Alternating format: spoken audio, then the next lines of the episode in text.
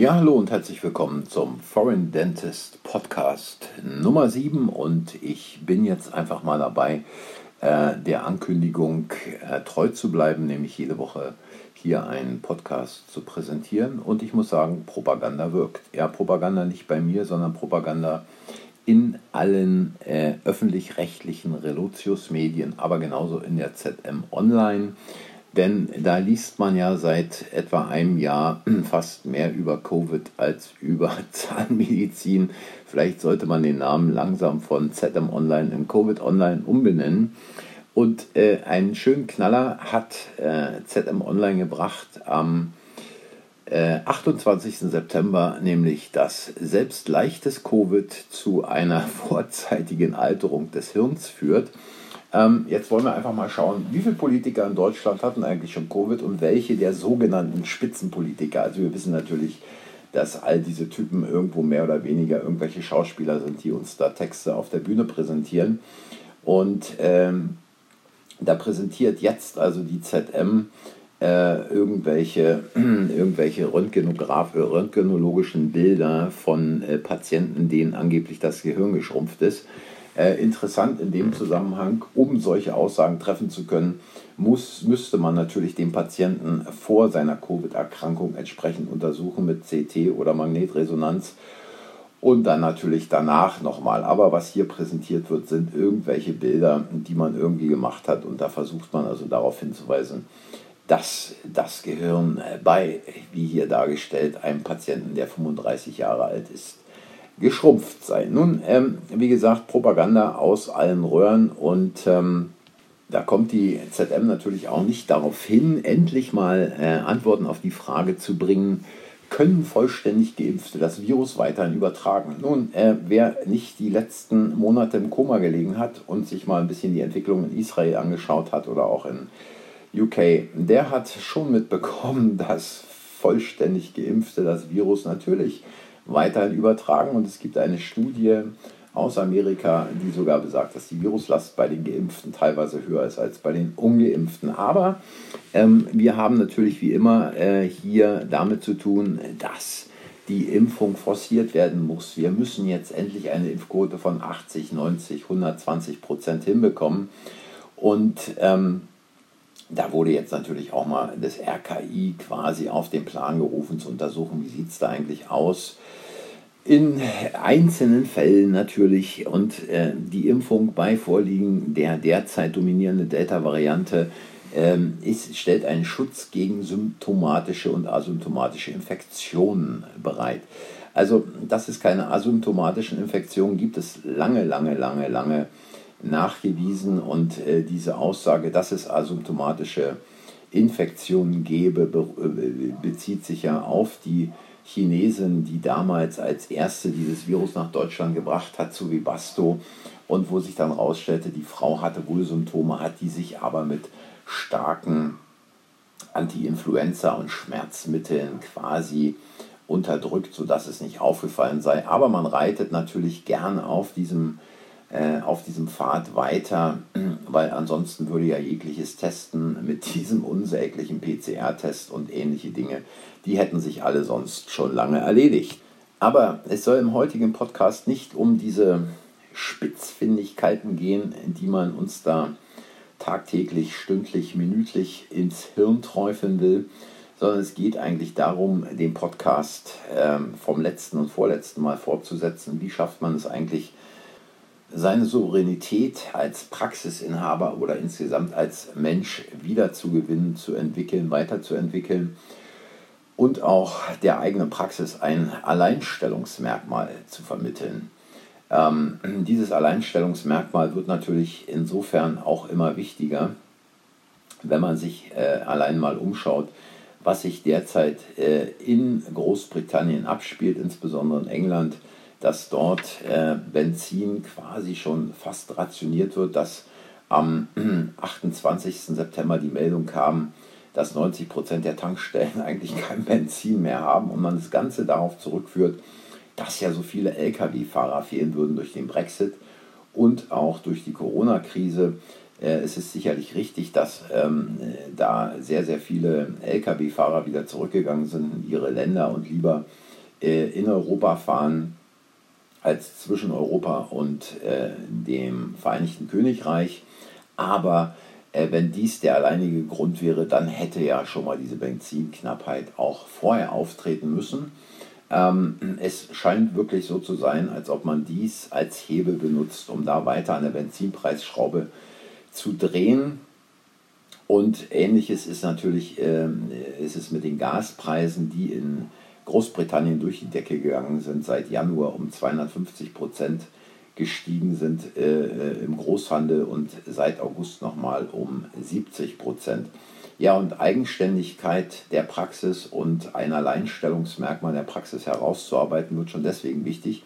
Wenn man sich jetzt auch nochmal Zahlen von, auf der, in anschaut, äh, wie also der Versorgungsgrad in den einzelnen äh, Städten in Deutschland aussieht.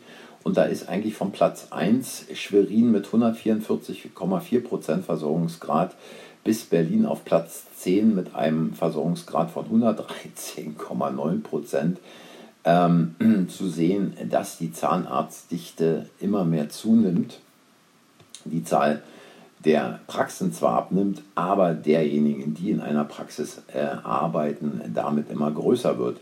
Ähm, ja, die Top 10 der ähm, kreisfreien Städte Suhl, äh, Versorgungsgrad 166,3 Prozent und auf Platz 10 Würzburg mit 132,4 Prozent. Und dann sieht man äh, bei einem durchschnittlichen, ähm, bei einem Durchschnitt von Patienten, Einwohnern auf behandelnde Zahnärzte, also 1149 Einwohner auf einen behandelnden Zahnarzt in Deutschland, da hat Berlin ähm, 860 Einwohner auf einen behandelnden Zahnarzt, Hamburg 875 auf einen behandelnden Zahnarzt und ähm, es wird immer enger. Es wird immer enger und deswegen stellt sich die Frage natürlich auch durch die entsprechenden Investitionen von äh, Leuten aus dem nicht-medizinischen, nicht-zahnmedizinischen Bereich in die Zahnmedizin hinein, die da reindrängen, die große Versorgungszentren bilden wollen. Was kann man da machen? Und ähm, es ist letztlich ein Angriff auf den freien Beruf des Zahnarztes, denn äh, es wird sich mehr und mehr dahin entwickeln, im Hamsterrad zu drehen und letztlich dann als angestellter Zahnarzt irgendwo äh, ausgenutzt zu werden, ähnlich wie man die Situation auch in Großbritannien, insbesondere in England, beobachten kann.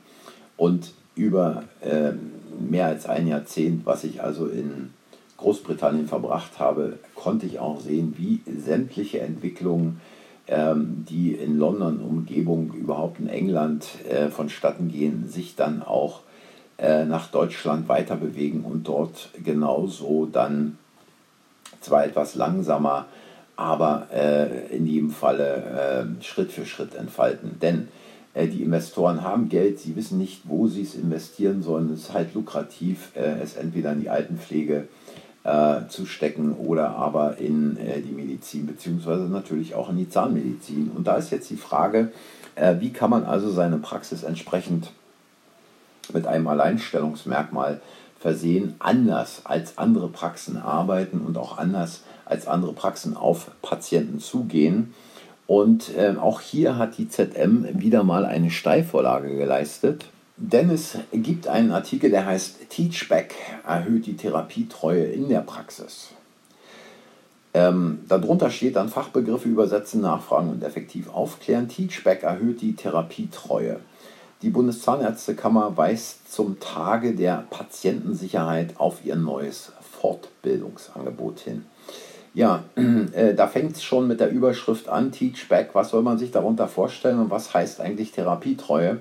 Äh, Therapietreue kann so ziemlich alles heißen. Also man sieht schon, äh, die kommen hier mit irgendwelchen Begriffen um die Ecke, die dann zwar auf die eine oder andere Art und Weise erklärt werden. Teachback zum Beispiel kommt angeblich ursprünglich aus der Pädagogik und stellt sicher, dass die wesentlichen Botschaften eines Gesprächs vom Patienten auch wirklich verstanden wurden.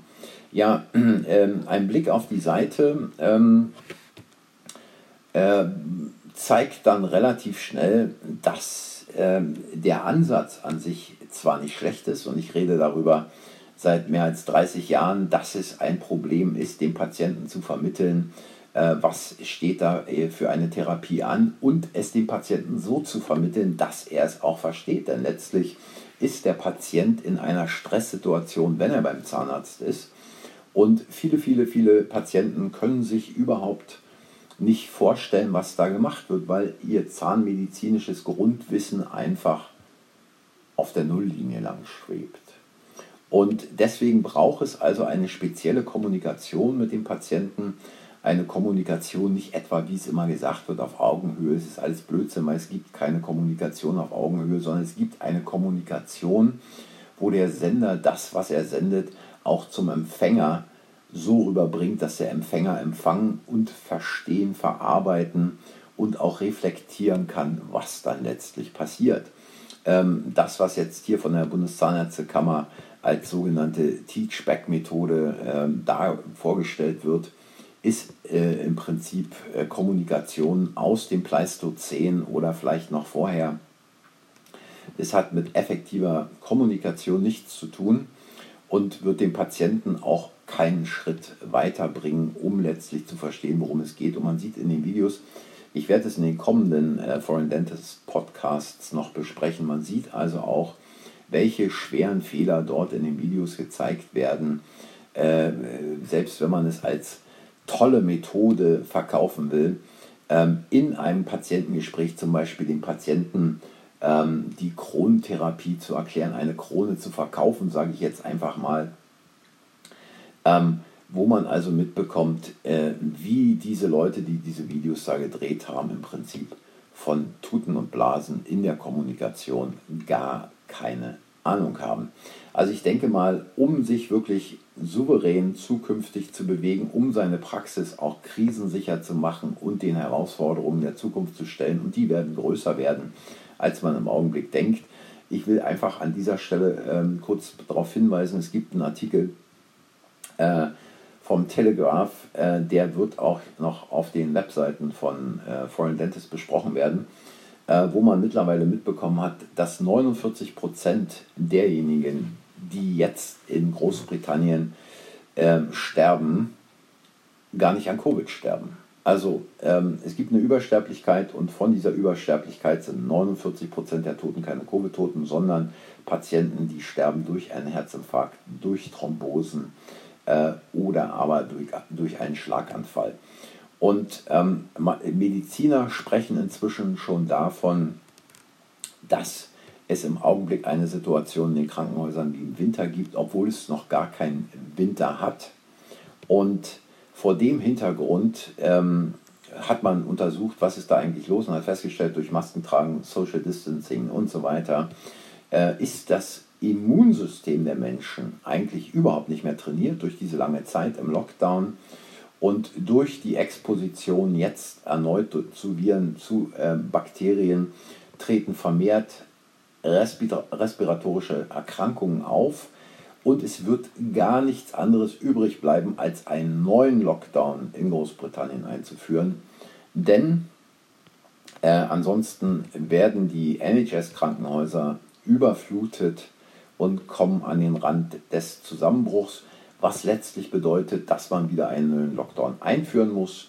Und in diesem neuen Lockdown werden entsprechend wieder die Immunsysteme entsprechend runtergefahren und es wird ein Kreislauf, der niemals endet, ein Circulus viciosus, ähm, der uns wahrscheinlich noch jahrelang beschäftigen wird. Solche Worte hört man nicht in Deutschland, nicht in der Presse, nicht in den Relotius-Medien. In England spricht man sowas schon mal an. Wie gesagt, dazu gibt es was, aber im nächsten Foreign Dentist Podcast widme ich mich einem Video nach dem anderen, ähm, die da auf der Webseite Teachback äh, vorgestellt werden und bespreche einfach mal im Einzelnen, sodass jeder die Möglichkeit hat, sich dann auch zu Hause diese Videos anzugucken und zu sehen, wie kann man es anders machen, wie kann man es effektiver machen, wie kann man letztlich den Patienten so beraten, dass der Patient aus der Praxis rausgeht und sagt, jawohl, das ist mein Zahnarzt für die Zukunft. Ich will diesem Zahnarzt meinen Bekannten, meinen Freunden, meiner Familie empfehlen. Denn eine Aufklärung, wie ich sie hier bekommen habe, habe ich noch nirgendwo bekommen. Und wenn der zu mir sagt, machen Sie das und das, dann mache ich das. Ja, das soll es für heute erstmal wieder auf dem Foreign Dentist Podcast gewesen sein. Ich musste mal so ein bisschen äh, die Themenvielfalt heute erweitern, einfach weil es zu viele Dinge gibt, die da im Augenblick auch nach der äh, Bundestagswahl entsprechend im Raum standen und wo ich denke, dass äh, nicht nur Zahnärzte, sondern Deutschland allgemein äh, auf ganz schweres Terrain im Winter kommen werden wird und ähm, dass es nicht einfacher wird, sondern viel, viel schwerer. In diesem Sinne, ich sage danke fürs Einschalten, danke fürs Hören. Wenn es euch gefallen hat, hinterlasst ein Like, abonniert den Kanal, sagt anderen, dass der Kanal existiert. Und natürlich freuen wir uns alle bei Foreign Dentist, wenn ihr auch wieder auf der Webseite reinschaut. Und ich sage heute bis zur nächsten Woche erstmal Tschüss, macht's gut und bleibt gesund.